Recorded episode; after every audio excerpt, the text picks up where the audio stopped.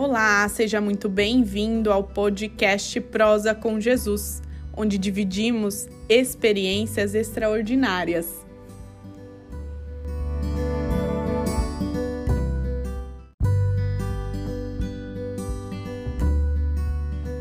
Oi, pessoal, é Isabel Vernizzi aqui do podcast Prosa com Jesus. Na primeira temporada deste canal, eu vou falar sobre maternidade, um assunto muito interessante. Eu vou dividir as minhas experiências e como elas me aproximaram do Senhor Jesus.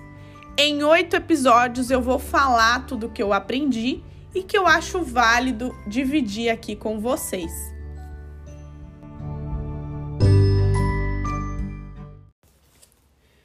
Começou em 2018, no nosso primeiro ano de casamento. É o primeiro ano que é o ano de adaptação, de ajustes. Nós decidimos que seria o momento para tentarmos ter o nosso primeiro filho. Na época eu tinha uma visão muito controladora de tudo. É, apesar da minha rotina ser muito agitada, eu trabalhava, estudava à noite, eu estava terminando a minha graduação eu viajava bastante a trabalho também. Então, na minha cabeça, é, eu encaixaria a maternidade de alguma forma e me doaria e ficaria tudo bem, é, tudo caminharia na mais perfeita ordem. Só que não foi dessa forma que aconteceu. Começamos as tentativas, depois de um período eu não conseguia engravidar. Continuamos tentando,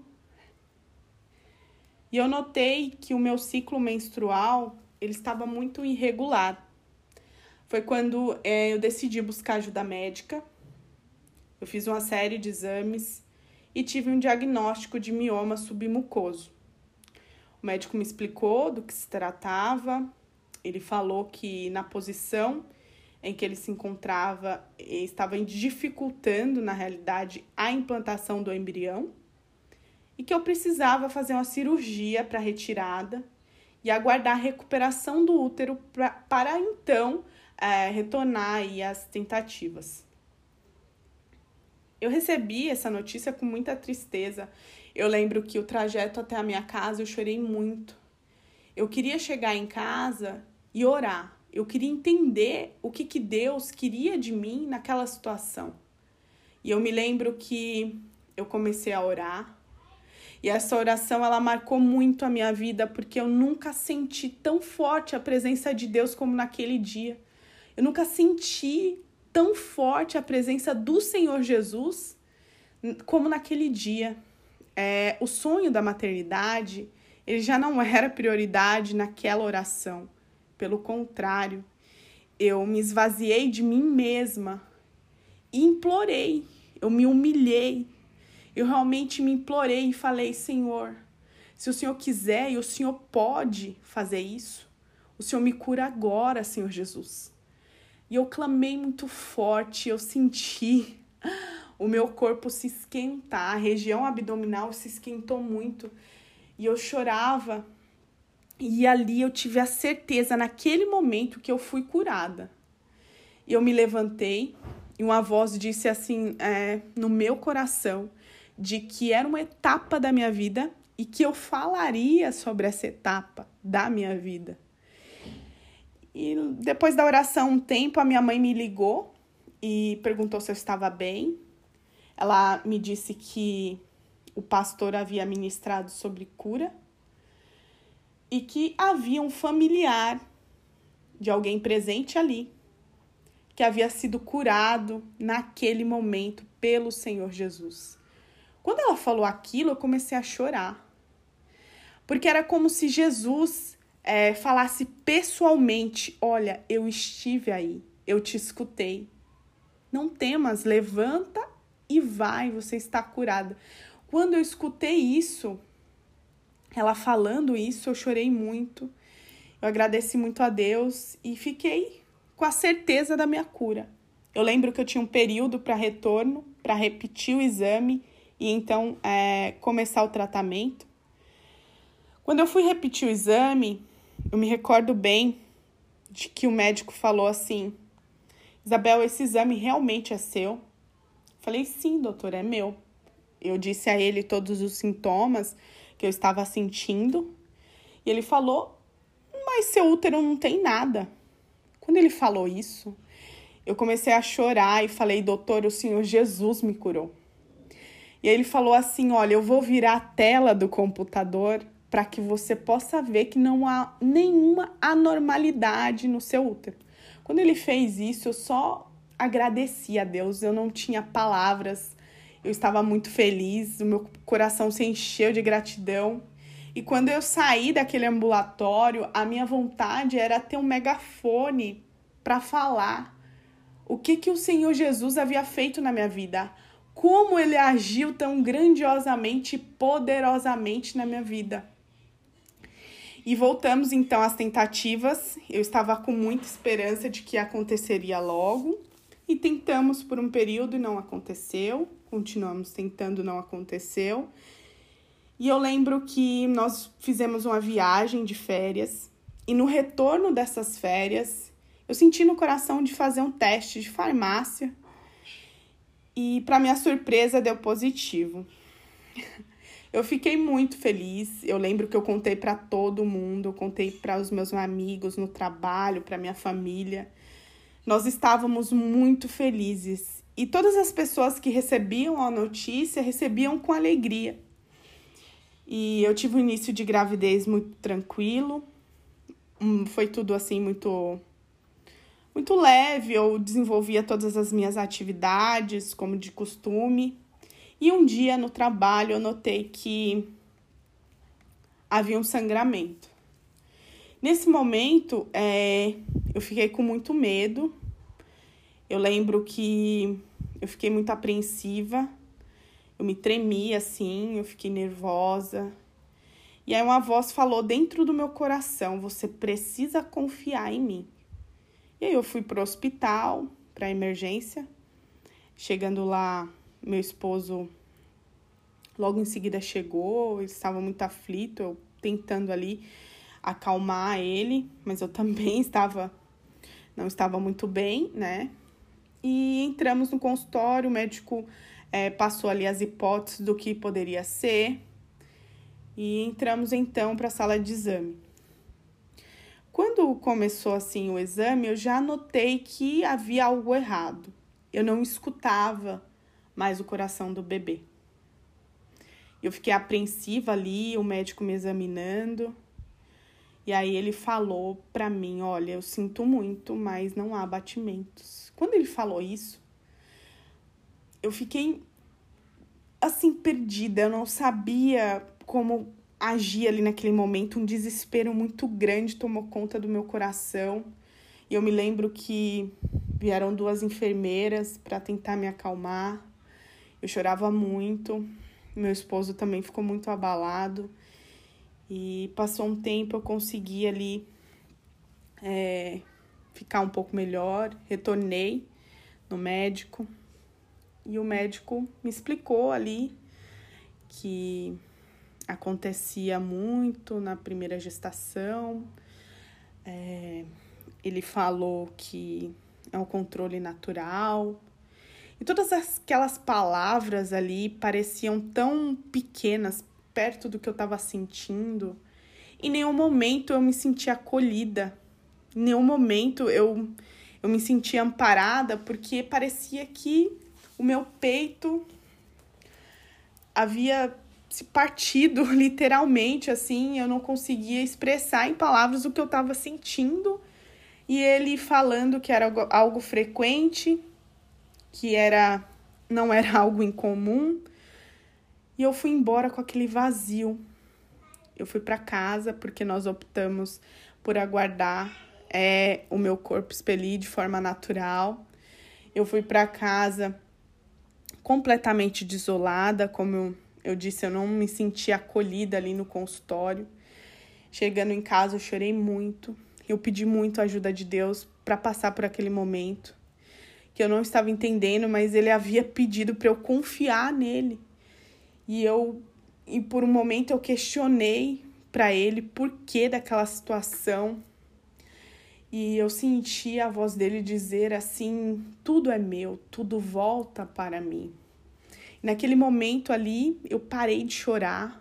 Foi algo tão forte que realmente eu recobrei um pouco da, da minha força ali e voltei pro quarto. Havia parado de chorar. Foram dias é, muito, no, muito assim, estranhos, foram dias nublados. É, eu estava afastada das minhas atividades, do trabalho e houve um afastamento, um isolamento também da minha parte em relação a, ao convívio social, das pessoas que eu tinha ali a convivência, a intimidade. E eu sentia também, hoje eu tenho a clareza e o entendimento de que as pessoas elas não sabiam lidar com a situação, elas não sabiam o que me dizer, elas não sabiam como agir diante a, ao meu sofrimento. E naquele momento eu encarava de que elas realmente não gostavam de mim ao ponto de não me dar uma palavra de conforto ou não falarem, não buscarem ali é, um contato comigo. E as poucas que buscavam, é, eu evitava falar, então era uma coisa muito contraditória. Eu estava muito confusa nos meus sentimentos e foi um período muito difícil. Eu lembro que no momento é, em que eu me vi ali, a sensação que eu tinha desde o consultório ali, que eu saí da, com as explicações do médico, eu senti que eu estava sozinha que eu só tinha como amparo Deus, né? E na realidade, Deus ele nos chama para dançar. E muitas vezes essa dança a gente não compreende nem a melodia. A gente não sabe o que a gente está dançando. A gente não quer dançar. E essa dança ela não envolve uma terceira pessoa. É só você e Deus. E eu sentia aquele isolamento muito forte, assim, eu me sentia sozinha. Eu não tinha uma palavra de apoio, é... nem da minha mãe, porque no momento ela, ela estava passando por um problema com a saúde da minha avó, ela estava inclusive em outro estado. E eu fiquei perdida, eu falei, meu Deus, o que eu vou fazer da minha vida com essa dor? Que parece que vai me consumir, que parece que vai me matar. E eu não tenho ninguém para dividir o que eu tô sentindo, é só o Senhor. E ele foi me mostrando dia após dia o que ele queria falar. Eu reconheci situações internas muito conflitantes que eu não queria ver na realidade. Eu não tinha tempo para isso. Eu não queria pensar sobre isso. E hoje, é, falando em relação ao posicionamento das pessoas que eram próximas, eu tenho um olhar de empatia, porque muitas vezes elas, elas não se aproximavam de mim, não por nenhum tipo de situação negativa ou pensamento negativo em relação a mim, mas porque elas não sabiam o que fazer, o que falar. Então, Hoje, quando eu presencio alguém com muita dor, que às vezes prefere até o isolamento, eu busco a sabedoria em Deus para ter uma palavra para falar com essa pessoa, porque um dia eu não tive. Eu não tive essa palavra. E eu não fico triste por isso, pelo contrário, é como eu falei, Deus ele chama todas as pessoas para dançar em algum momento da vida. Ele chama para dançar, para te ensinar, para te evoluir. E esse processo muitas vezes envolve muita dor. A gente não quer passar por esse processo, a gente não quer estar presente naquele momento, não quer participar dessa dança tão dolorosa, tão solitária, mas que é necessária é necessária para que possamos é, evoluir, para que possamos aprender, para que possamos entender sobre outra ótica o que acontece em situações de sofrimento. O meu aprendizado, ele não foi da noite para o dia. Não há um padrão de quanto tempo a dor ela permanece presente. Mas é, há sim uma necessidade de olharmos com outros olhos, porque Deus ele vai mostrando, ele vai dando evidências é, onde a gente precisa melhorar, onde pontualmente nós, como seres humanos, precisamos é, melhorar e termos uma visão mais empática com as pessoas, em sermos mais amorosos no nosso dia a dia. E ele vai mostrando, às vezes mostra para mim um determinado ponto de melhoria que para você não vai ser igual, vai ser diferente, mas o processo ele acontece e quando nós é, estamos dispostos a ter desse processo melhor para dentro de nós, a gente consegue extrair isso, a gente consegue evoluir, a gente consegue passar por isso e ficarmos mais fortes. Eu lembro que a minha mãe retornou de viagem e ela falou uma coisa muito forte para mim. Ela falou: "Filha, uma mulher que sofre um aborto, ela é a mulher mais forte do mundo". E quando ela falou aquilo, eu não consegui nem responder. Eu não consegui responder porque eu ainda estava muito dolorida diante da situação. Eu estava. Não imaginava que ela fosse me falar isso. E todas as vezes em que eu pensava de uma forma negativa sobre a situação, me, me vinha à mente, me vinha à mente as palavras da minha mãe. Me vinha exatamente isso que ela falou: a mulher que passa por um aborto, ela se torna a mulher mais forte do mundo. E eu levei aquilo para a vida, assim. Eu imaginei que realmente eu seria uma pessoa, poderia não ser a mais forte do mundo, mas com certeza eu sairia dessa experiência muito forte. E foi isso que aconteceu. Se eu estou aqui hoje falando isso para vocês, é porque realmente eu passei pelo processo e fiquei forte ao ponto de dividir isso com vocês, porque isso precisa ser falado.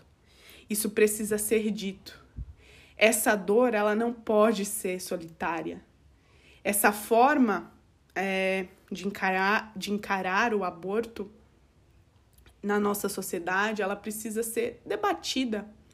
Ela realmente precisa entrar em debate, porque depois que eu passei por esse processo, muitas pessoas vieram, ah, eu também, eu também, e, e são coisas que eu nunca saberia se eu não tivesse passado. Era como se aquela mulher que estava me falando ali, eu passei por isso, confiasse em mim, porque eu também passei pela mesma situação.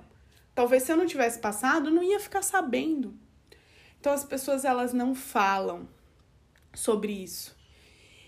E muitas das vezes é realmente uma situação delicada porque envolve dor, tristeza, envolve um período de muito, muito, muito isolamento por parte da mulher, porque ela, ela confunde ali as situações. Eu sei que eu recebi muitos comentários do tipo: ah, você é jovem, logo, logo você faz outro filho, é, a gestação estava recente.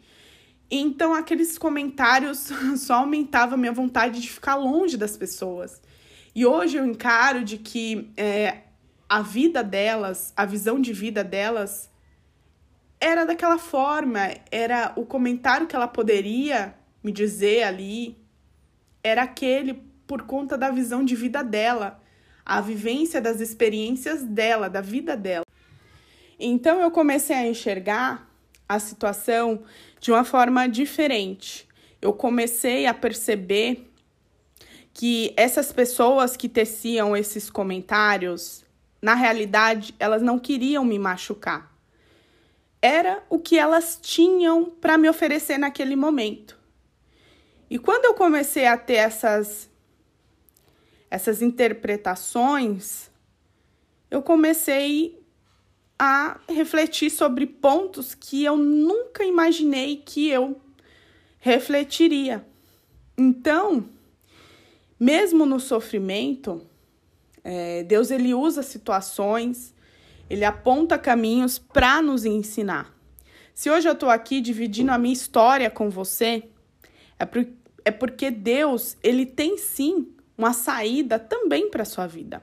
Eu não sei o que, que você está passando, eu não sei qual que é o seu questionamento, o seu sofrimento. Mas Deus ele só precisa de um pequeno espaço de atuação na sua vida. E esse espaço ele vai ser aumentado gradativamente. E a maneira que Deus ele vai agindo, o nosso ser vai sendo transformado vai sendo modificado.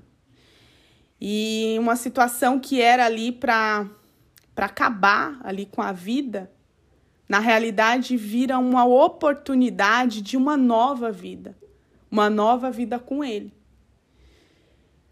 Então, eu quero te agradecer por me escutar até aqui e dizer que são oito episódios que eu vou contar como foi a, a minha experiência na busca pela maternidade e como ela me trouxe ainda mais para perto do Senhor Jesus, para desenvolver um relacionamento mais firme, mais sólido com Deus. Eu quero te convidar agora para uma oração. Meu Deus e meu Pai, nós entramos na tua sagrada presença agora Senhor, obrigada por essa troca. Obrigada, meu Pai, pela vida dessa pessoa que está me escutando neste momento. Eu não sei qual é o problema dela, mas o Senhor sabe, o Senhor conhece o coração dela. Eu não sei, pode ser uma história parecida com a minha ou pode ser totalmente diferente da minha. Mas o agir do Senhor é igual em todas as situações, porque o Senhor ama os seus filhos. Meu Pai, abençoa, dá clareza, conduz os caminhos, os sonhos da vida dessa pessoa. Que ela seja ricamente protegida e abençoada por Suas mãos. Que, que o Senhor seja o motivo de ela se reerguer neste momento de dor. E mesmo que ela não sinta nenhuma dor neste momento, que o Senhor seja o real motivo para ela estar bem todos os dias também. Meu Pai, eu te agradeço imensamente por isso e pelas outras coisas que o Senhor tem planejado para nós. Meu Pai, protege a vida dessa pessoa, me protege de todo mal. Nós agora entregamos os nossos caminhos, a nossa vida, a nossa visão de mundo, a nossa mente, o nosso intelecto, os nossos pensamentos ao Senhor, na certeza de que o Senhor conduzirá cada um deles. É isso que eu te peço e eu te agradeço em nome do Senhor Jesus. Muito obrigada. Eu quero aqui deixar um forte abraço para você. Como eu disse na oração, não sei qual que é a sua luta, o seu problema, mas Deus ele sabe e ele vai te conduzir da melhor maneira para passar por esse processo e ser uma pessoa bem diferente da que você é hoje, uma pessoa bem melhor. Muito obrigada e até a próxima. Tchau, tchau.